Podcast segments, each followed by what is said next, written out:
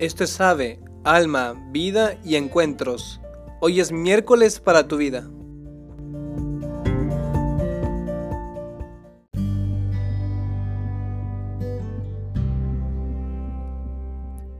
Hola, ¿qué tal? Soy el hermano Axel Hernández y el día de hoy queremos hablar sobre las apariencias engañan.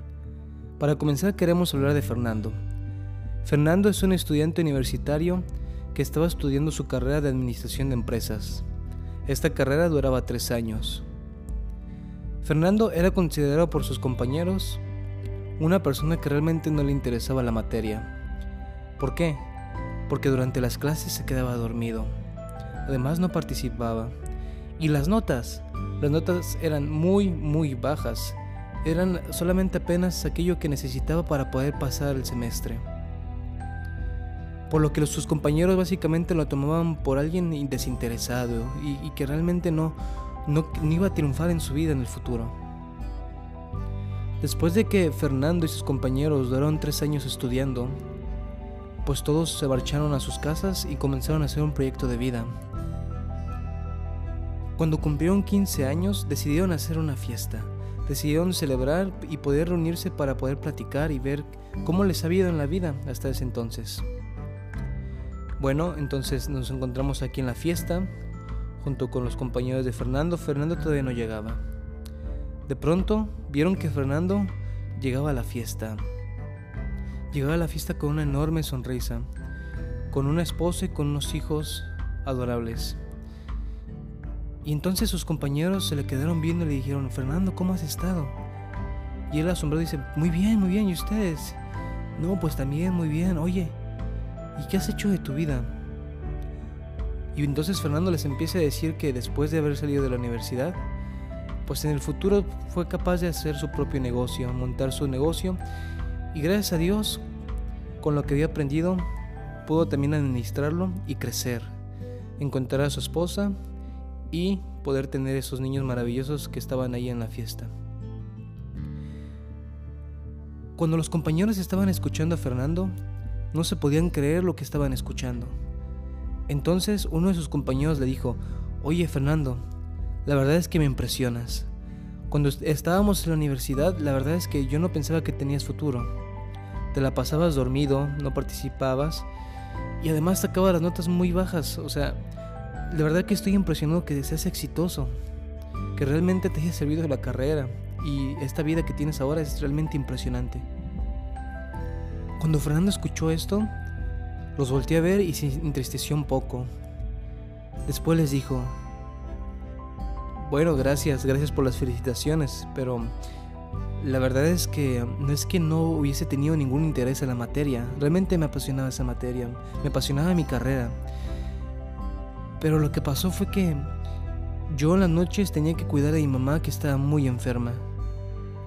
Por lo que yo llegaba después de la universidad de la mañana y tenía que cuidarla en la tarde, tarde y noche. Y alcanzaba a hacer las tareas y lamentablemente no alcanzaba a estudiar lo que yo quería.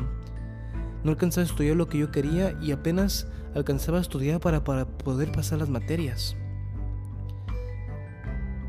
Entonces, sus compañeros al escuchar esto se conmovieron y se dieron cuenta que lo habían juzgado erróneamente, se habían equivocado. Se dieron cuenta que Fernando realmente sí tenía interés y que ese quedarse dormido no era por una falta de interés, sino más bien de cansancio. De cansancio porque había estado toda la noche velando a su mamá y cuidando a la que estaba muy enferma. Hasta aquí termina esta historia. Esta es una historia real. Y yo creo que esto nos puede ayudar a reflexionar mucho. Y es que en muchas ocasiones podemos ver comportamientos de personas a nuestro alrededor, los cuales los juzgamos sin realmente ponernos a pensar qué es lo que hay de fondo. ¿Cuántas veces podemos fácilmente pensar que una persona es floja cuando realmente puede estar cansada de estar luchando? En mi propia vida lo he vivido.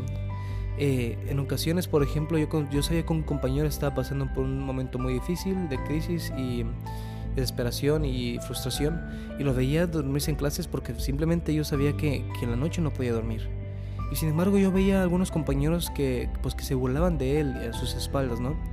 Y yo al ver eso me entristecía y me daba cuenta que cómo, cómo es tan fácil juzgar a las personas sin realmente ponernos a pensar qué es lo que está pasando en su interior, qué es lo que está pasando en su corazón. A ti y a mí nos puede pasar esto y a la vez también podemos ser juzgados por otras personas. ¿Alguna vez te has sentido juzgado por una persona? ¿Alguna vez te has sentido incomprendido? ¿Alguna vez te has dado ganas de decir lo que estás pasando pero realmente no conviene decirlo? Bueno, pues yo te aseguro que a ti y a mí nos seguirá pasando ese tipo de cosas y que nos seguiremos encontrando con personas que se comportan de una forma errónea y que muy fácilmente las podemos juzgar por gruñones, por flojos, pero sin embargo no somos quien para juzgar, no somos quien para juzgar las personas porque no conocemos su corazón, no conocemos lo que están pasando. Es por eso que solo Dios puede juzgar nuestros corazones y nuestras acciones.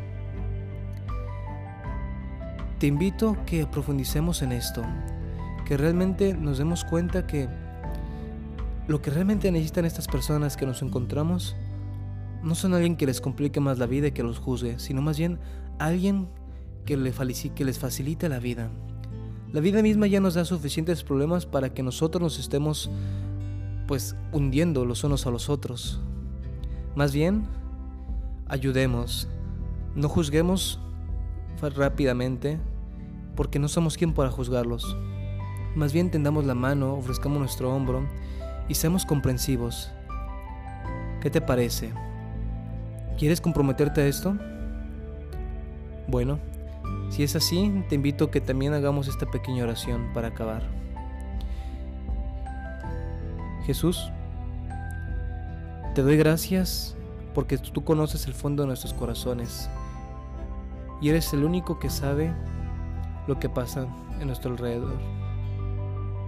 Te quiero pedir que me ayudes a no ser pronto a juzgar a las personas sino más bien que sea ellos pronto para poder ayudarles, para poder tener una mano, para poder ofrecer el hombro, para poder facilitar y hacer menos pesada esa carga que está pesando, que está cargando el hermano que está a mi alrededor.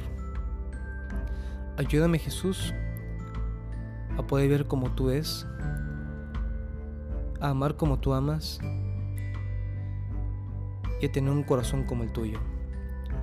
Gracias Jesús porque me amas y porque quieres salir al encuentro de las demás personas a través de mí. Amén. Bueno, hasta aquí termina este episodio. Espero que te haya gustado y te sea de utilidad para poder profundizar en esto que ciertamente nos puede pasar todos los días. No dudes en compartirlo y nos vemos el próximo viernes para viernes de encuentros. Hasta ese entonces, recen por nosotros, nosotros rezamos por ustedes. Cristo Rey nuestro, venga tu reino.